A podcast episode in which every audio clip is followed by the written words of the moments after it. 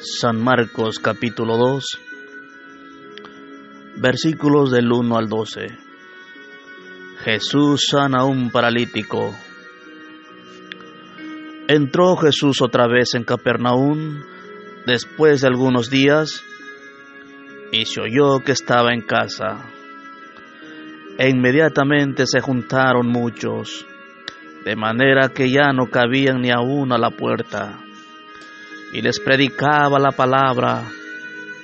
Entonces vinieron a él unos trayendo un paralítico que era cargado por cuatro, y como no podían acercarse a él a causa de la multitud, descubrieron el techo donde estaba, y haciendo una abertura, bajaron el lecho en que yacía el paralítico.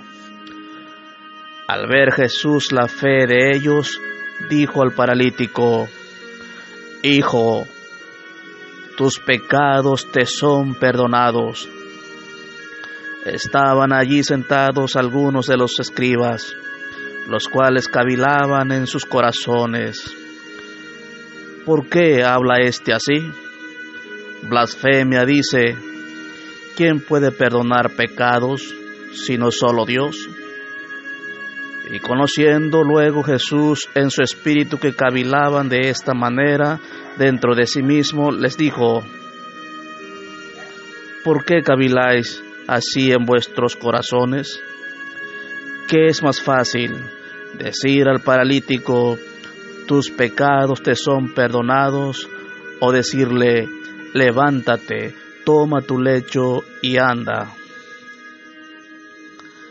pues para que sepáis que el Hijo del Hombre tiene potestad en la tierra para perdonar pecados, dijo al paralítico, a ti te digo, levántate, toma tu lecho y vete a tu casa.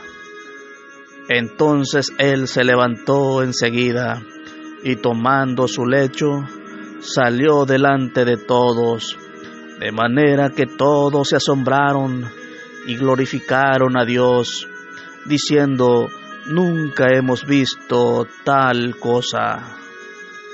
Amén.